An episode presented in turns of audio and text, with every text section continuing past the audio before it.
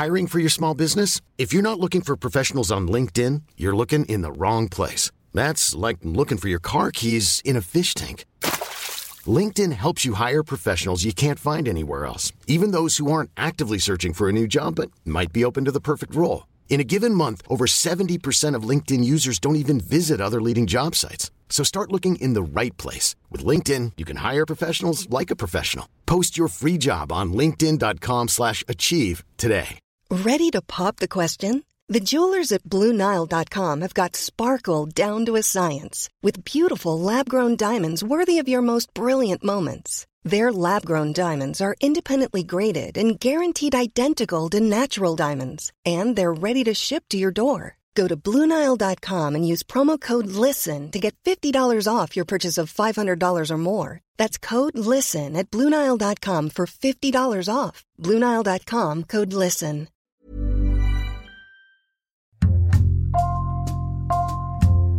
Bonjour, c'est Jean Z pour Code Source, le podcast d'actualité du Parisien.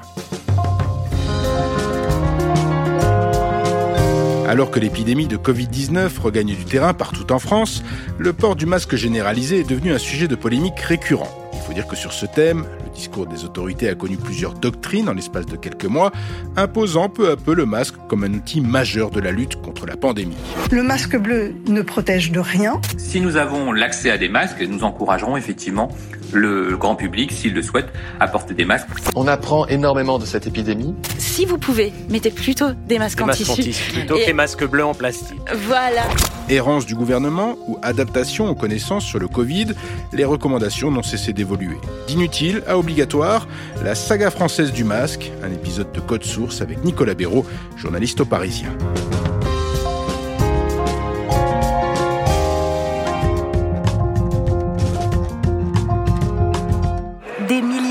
Réunies, quasiment aucune distanciation physique et encore moins de masques sur les visages. Nicolas Béraud, le 29 août dernier, 40 000 personnes se réunissent à Berlin contre le port du masque obligatoire.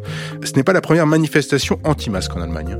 Non, depuis le, le, mois de mai environ, il y a des manifestants qui se rassemblent euh, en Allemagne, notamment à Berlin, pour s'opposer aux mesures de restriction euh, face au Covid. Et c'est vrai que le mouvement, on a l'impression qu'il monte un peu en puissance. On est passé de quelques milliers à quelques dizaines de milliers, euh, comme ce 29 août. Et à la fin, il y a eu des scènes un petit peu violentes. Il y a des manifestants qui ont tenté d'entrer dans le bâtiment qui abrite le Parlement allemand. Ils ont été repoussés par la police. C'était un petit peu agité, même si globalement, ça s'est plutôt passé dans le calme. En France, il n'y a jamais eu une opposition au masque de cette ampleur. Non, en France, c'est vrai qu'en tout cas du point de vue des rassemblements dans la rue, la contestation du port du masque est très peu présente. Ce même 29 août, il y a eu quelques centaines de personnes rassemblées dans Paris. Par contre, c'est vrai que la contestation, elle, elle est un petit peu présente sur les réseaux sociaux, notamment dans des groupes Facebook. Mais voilà, ça reste entre guillemets marginal et puis surtout cloisonné dans cet espace virtuel. Aujourd'hui, ce masque fait partie de notre quotidien. Le masque aujourd'hui, il est obligatoire dans de plus en plus d'endroits, de plus en plus de gens le portent, parfois quasiment toute la journée, au travail, au bureau, dans la rue, dans le métro. Ça fait partie d'un objet de notre quotidien. On a l'impression que euh, limite on ne peut plus sortir sans, en tout cas dans de nombreux endroits. Et parfois ça devient même un réflexe de le mettre quand on se lève le matin et qu'on sort de chez soi. Moi je suis pour. Pour protéger la population, pour se protéger, on est obligé de le mettre aussi. Je vais pas manifester euh, pour le, contre le masque. Bon, je pense pas que ce soit contraignant. Au contraire, c'est une bonne chose pour tout le monde.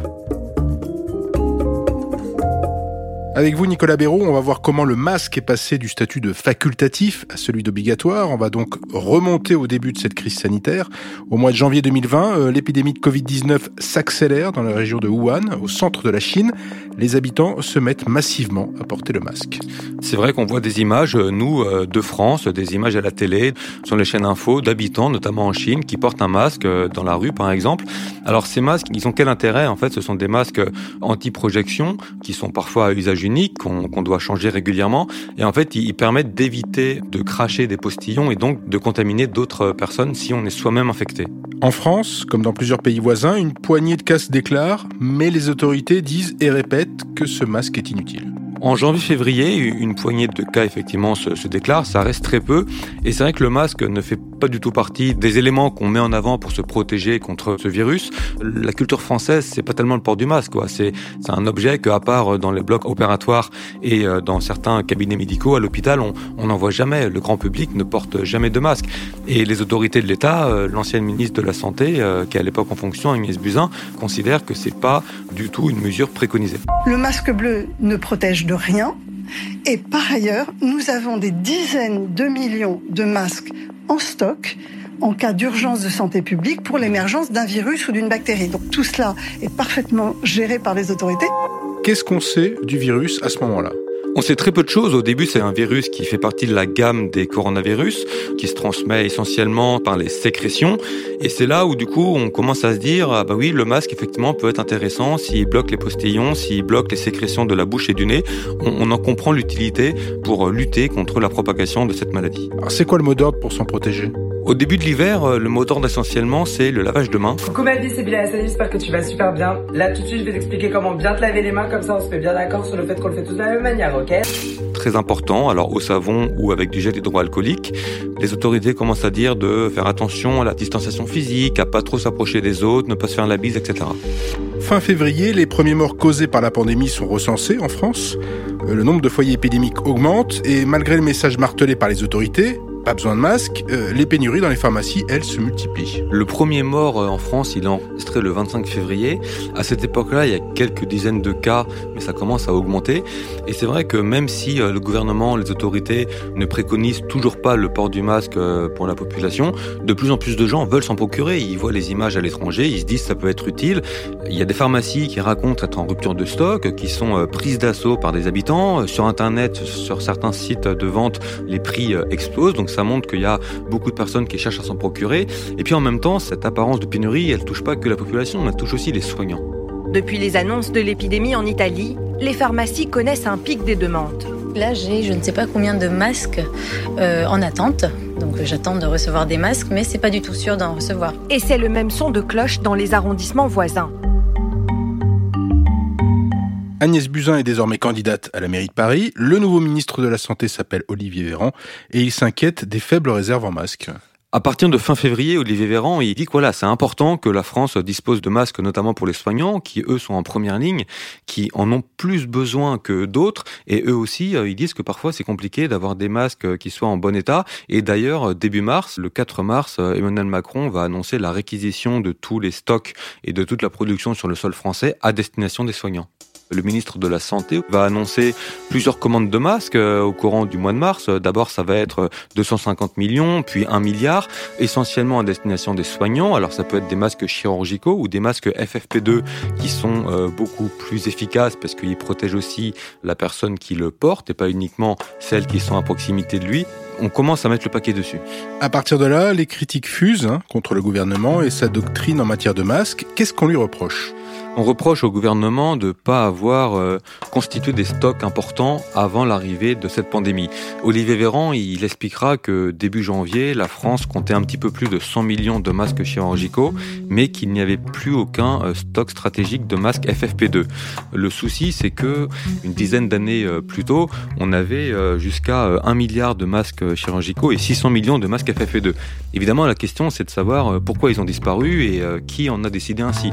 Olivier Véran et le reste du gouvernement, ils vont un petit peu expliquer que ce sont les gouvernements passés, que ce sont les dirigeants passés qui en sont responsables, sauf que des éléments, des documents permettront de dire qu'ils avaient été prévenus depuis le début du quinquennat en 2017 qu'il y avait ce souci et que les stocks étaient beaucoup plus bas qu'avant.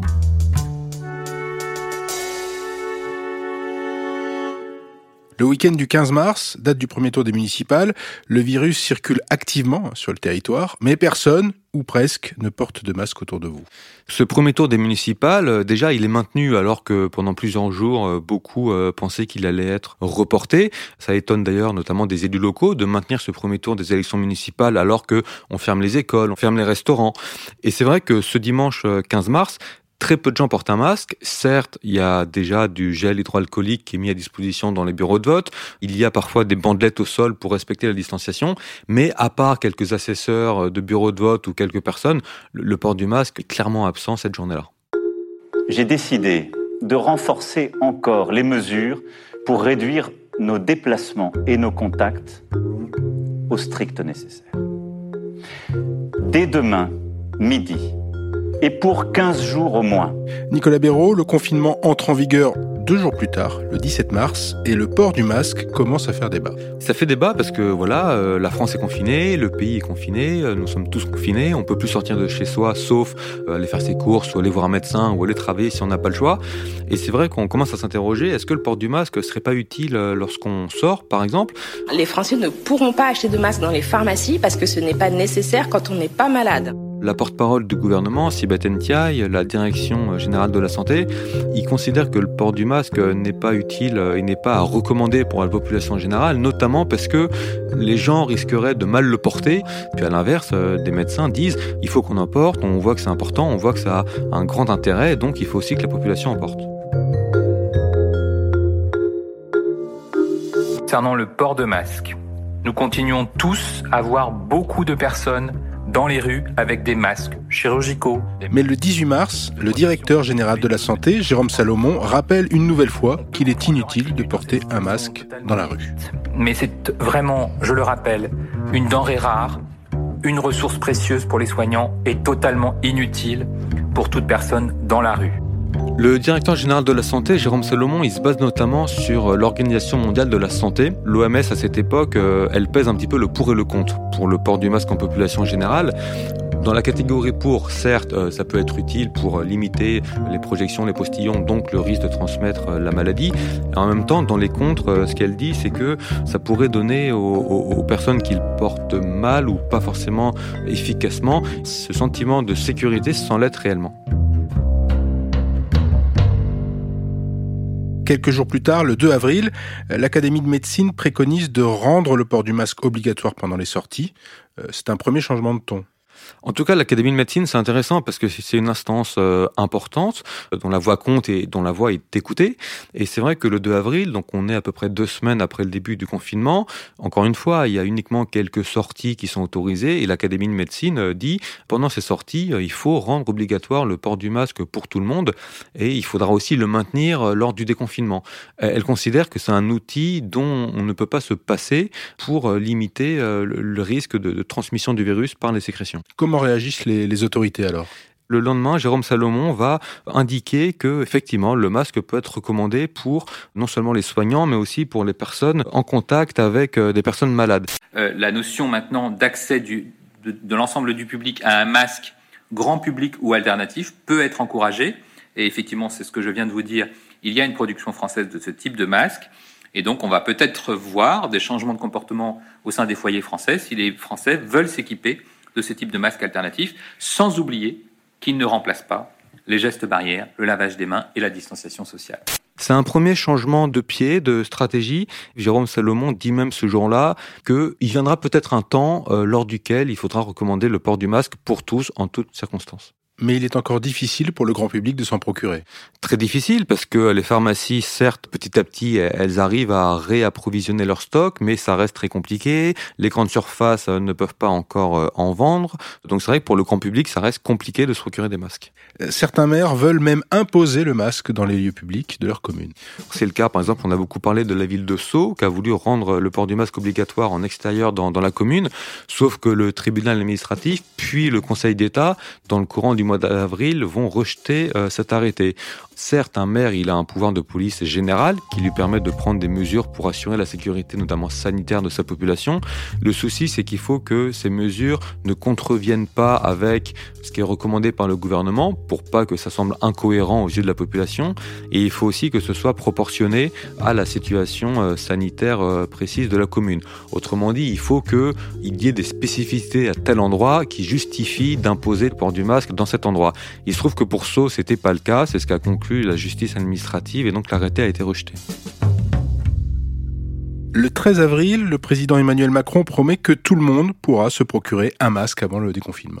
Le 13 avril, on est pile poil à mi-chemin entre le début du confinement le 17 mars et sa fin le 11 mai. Emmanuel Macron, il annonce que chaque Français pourra se procurer un masque grand public à partir du déconfinement le 11 mai. On sent bien que le port du masque pour tout le monde, il commence à, entrer un petit peu dans les esprits. Le souci, c'est que masque grand public, l'expression utilisée par le chef de l'État, on ne sait pas précisément que ça va être. Est-ce que ça inclut les masques faits maison que de plus en plus de gens euh, confectionnent Et puis, euh, comment s'en procurer Est-ce que ce sera auprès de sa mairie Est-ce qu'il faudra aller en acheter Comment est-ce qu'on va aider les populations défavorisées qui n'ont pas forcément les moyens? Ça pose encore beaucoup de questions, même si c'est quand même un changement et une annonce importante. Le 11 mai, vous en parliez, premier jour du déconfinement, le masque devient obligatoire dans certains cas. Il va être obligatoire notamment dans les transports publics, le métro, le train, sous peine euh, sinon de devoir payer une contravention de 135 euros. Dans les commerces, il ne sera pas rendu obligatoire par le gouvernement, mais par contre, euh, chaque commerçant pourra décider de l'imposer de lui-même. Et le port du masque va aussi être recommandé pour les, les professeurs dans les écoles, les collèges et les lycées. Dans les semaines qui suivent, l'obligation s'étend à de plus en plus de lieux publics. Au mois de juin, par exemple, il y a les restaurants, les bars, euh, les cinémas, progressivement, qui vont pouvoir rouvrir, euh, pas aux mêmes dates selon les zones, mais en tout cas petit à petit. Et par exemple, si on prend le cas des restaurants et des bars, le masque est censé être obligatoire, sauf quand on est assis, ou évidemment qu'on mange ou qu'on boit. Mais sinon, par exemple, quand on se lève pour aller aux toilettes ou quand on se lève pour euh, sortir, on doit mettre son masque. On réouvre, oui, mais sous condition, notamment le port du masque. Est-ce que c'est toujours bien appliqué? Ça peut être parfois un peu compliqué. Dans les transports, plutôt bien, oui, même si évidemment certains, par exemple, le baissent au niveau du menton ou des choses comme ça, mais globalement, c'est plutôt bien appliqué. Dans les restaurants, les bars, c'est parfois plus compliqué, notamment passer une certaine heure et dans certains endroits.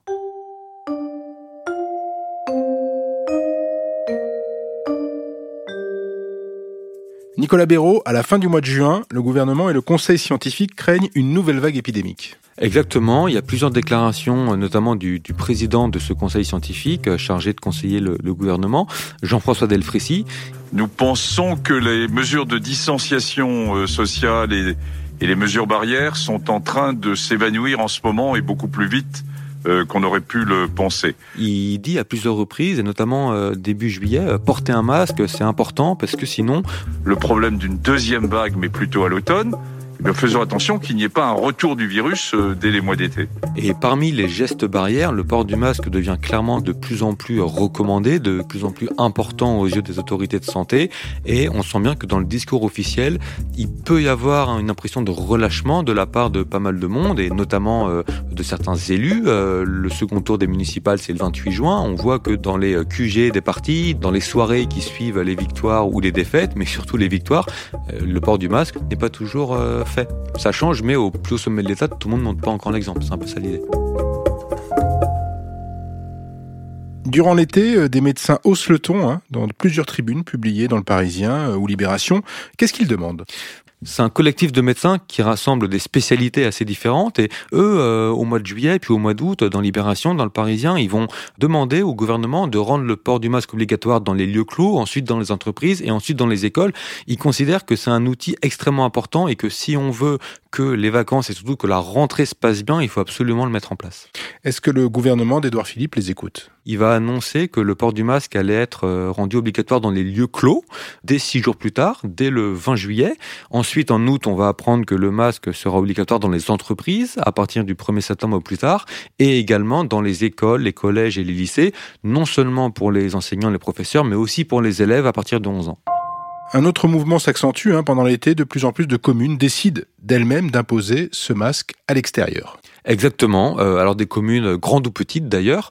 Parmi les grandes villes, il y a eu Lyon, puis Strasbourg, euh, il y a eu Marseille, il y a eu Paris évidemment, et puis également beaucoup de plus petites euh, communes dans certains coins, notamment en Mayenne, qui a été touchée par une reprise de l'épidémie très tôt, dès le début du mois de juillet. Au début, il y a des communes qui l'imposent uniquement sur les marchés ou par exemple dans les sur les brocantes, dans les événements en plein air. D'autres vont rendre le port du masque obligatoire dans certaines rues ou dans certains quartiers, et puis d'autres, bah là, ça va être masque obligatoire partout dans la commune. Si on prend l'exemple de Paris, en quelques semaines, on est passé de masque obligatoire dans quelques rues en août, puis ensuite on est allé à masque obligatoire dans plusieurs zones, plusieurs quartiers, et ensuite finalement euh, masque obligatoire euh, généralisé dans toute la ville. Oui, et d'ailleurs, ça occasionne parfois quelques cafouillages. Oui, certaines villes ont d'abord dit euh, oui, les cyclistes et les sportifs euh, doivent le porter, puis ensuite ça a été non, puis à nouveau oui, puis non, et finalement, le plus souvent, maintenant, aujourd'hui, les sportifs, les joggeurs et les cyclistes n'ont pas à le porter. Mais il y a eu une impression de cafouillage, en tout cas dans un premier temps, dans pas mal de communes. Qui prend la décision dans ces cas-là? Le plus souvent, c'est le préfet, parce que le, le, les préfets, depuis le 30 juillet, sur décision de gouvernement, ils ont la possibilité de rendre le port du masque obligatoire dans toute ou partie du département. Les maires on en reparle parce que les maires, ils ont toujours leur pouvoir de police générale. Et puis, comme le contexte a changé, comme maintenant, au plus haut sommet de l'État, le port du masque est recommandé, comme il peut y avoir des spécificités par commune, les maires ont aussi aujourd'hui davantage de pouvoir d'imposer le port du masque dans leur commune s'ils le jugent nécessaire. Dans certaines grandes villes, le masque devient obligatoire partout à l'extérieur. C'est le cas à Lyon, euh, à Strasbourg, vous le disiez. Mais début septembre, des opposants au masque généralisé remportent en justice une bataille dans ces deux agglomérations. Dans le Rhône et dans le Bas-Rhin, des soignants qui euh, disent qu'ils sont pas du tout anti-masque, mais simplement ils considèrent que c'est disproportionné de rendre le masque obligatoire dans des communes aussi grandes que Lyon et Strasbourg, par exemple. Le tribunal administratif va leur donner raison en euh, suspendant les arrêtés pris par le préfet du Bas-Rhin et celui du Rhône et en leur demandant de réduire la portée de l'obligation du port du masque. Que décide de faire le gouvernement? Le gouvernement, donc euh, le ministre de la Santé, Olivier Véran, il va faire appel auprès du Conseil d'État. Quelque part, il est un petit peu agacé de tous ces recours euh, judiciaires. Voilà, il, il est un petit peu agacé de voir que des gens contestent que le port du masque obligatoire, alors que maintenant, au plus haut sommet de l'État, le port du masque est clairement affiché comme quelque chose de très important. Le 7 septembre, le Conseil d'État valide le port du masque généralisé dans ces communes, mais qu'est-ce qu'il dit exactement? C'est intéressant cette décision du Conseil d'État. Euh, en gros, il y a deux choses à en retenir. Premièrement, un préfet peut imposer le port du masque dans une grande ville si cette ville est densément peuplée. En revanche, dans les communes qui sont euh, moins peuplées, qui sont moins denses, là, euh, le Conseil d'État considère que le préfet doit réduire la portée de l'obligation du port du masque à uniquement certains quartiers, par exemple le centre-ville. Aujourd'hui, est-ce qu'il est possible d'imposer le masque sur tout le territoire français, par exemple? Très franchement, euh, la réponse est plutôt non. Euh, premièrement, ça semblerait euh, quelque part disproportionné. On sait qu'en France, il y a beaucoup de coins où il y a peu d'habitants. C'est vrai que si on leur demande à eux de porter un masque alors qu'il y a très peu de cas dans cette zone-là et qu'en plus ils sont très peu nombreux, qu'ils se côtoient peu et qu'il y a peu de relations sociales, ça peut sembler effectivement injustifié. Et puis par ailleurs, du point de vue purement pratique, quand bien même on rendrait le port du masque obligatoire dans tout un pays, ensuite pour aller vérifier que c'est bien respecté, ça semble totalement illusoire. Merci à Nicolas Béraud. Code Source est le podcast d'actualité du Parisien, disponible chaque soir du lundi au vendredi. Cet épisode a été conçu et préparé par Thibault Lambert, réalisation Alexandre Ferreira. Si vous aimez Code Source, faites-le savoir. N'oubliez pas de vous abonner et de laisser un commentaire sur votre application de podcast préférée, comme Apple Podcast ou Podcast Addict. Vous pouvez aussi nous faire des retours directement à l'adresse codesource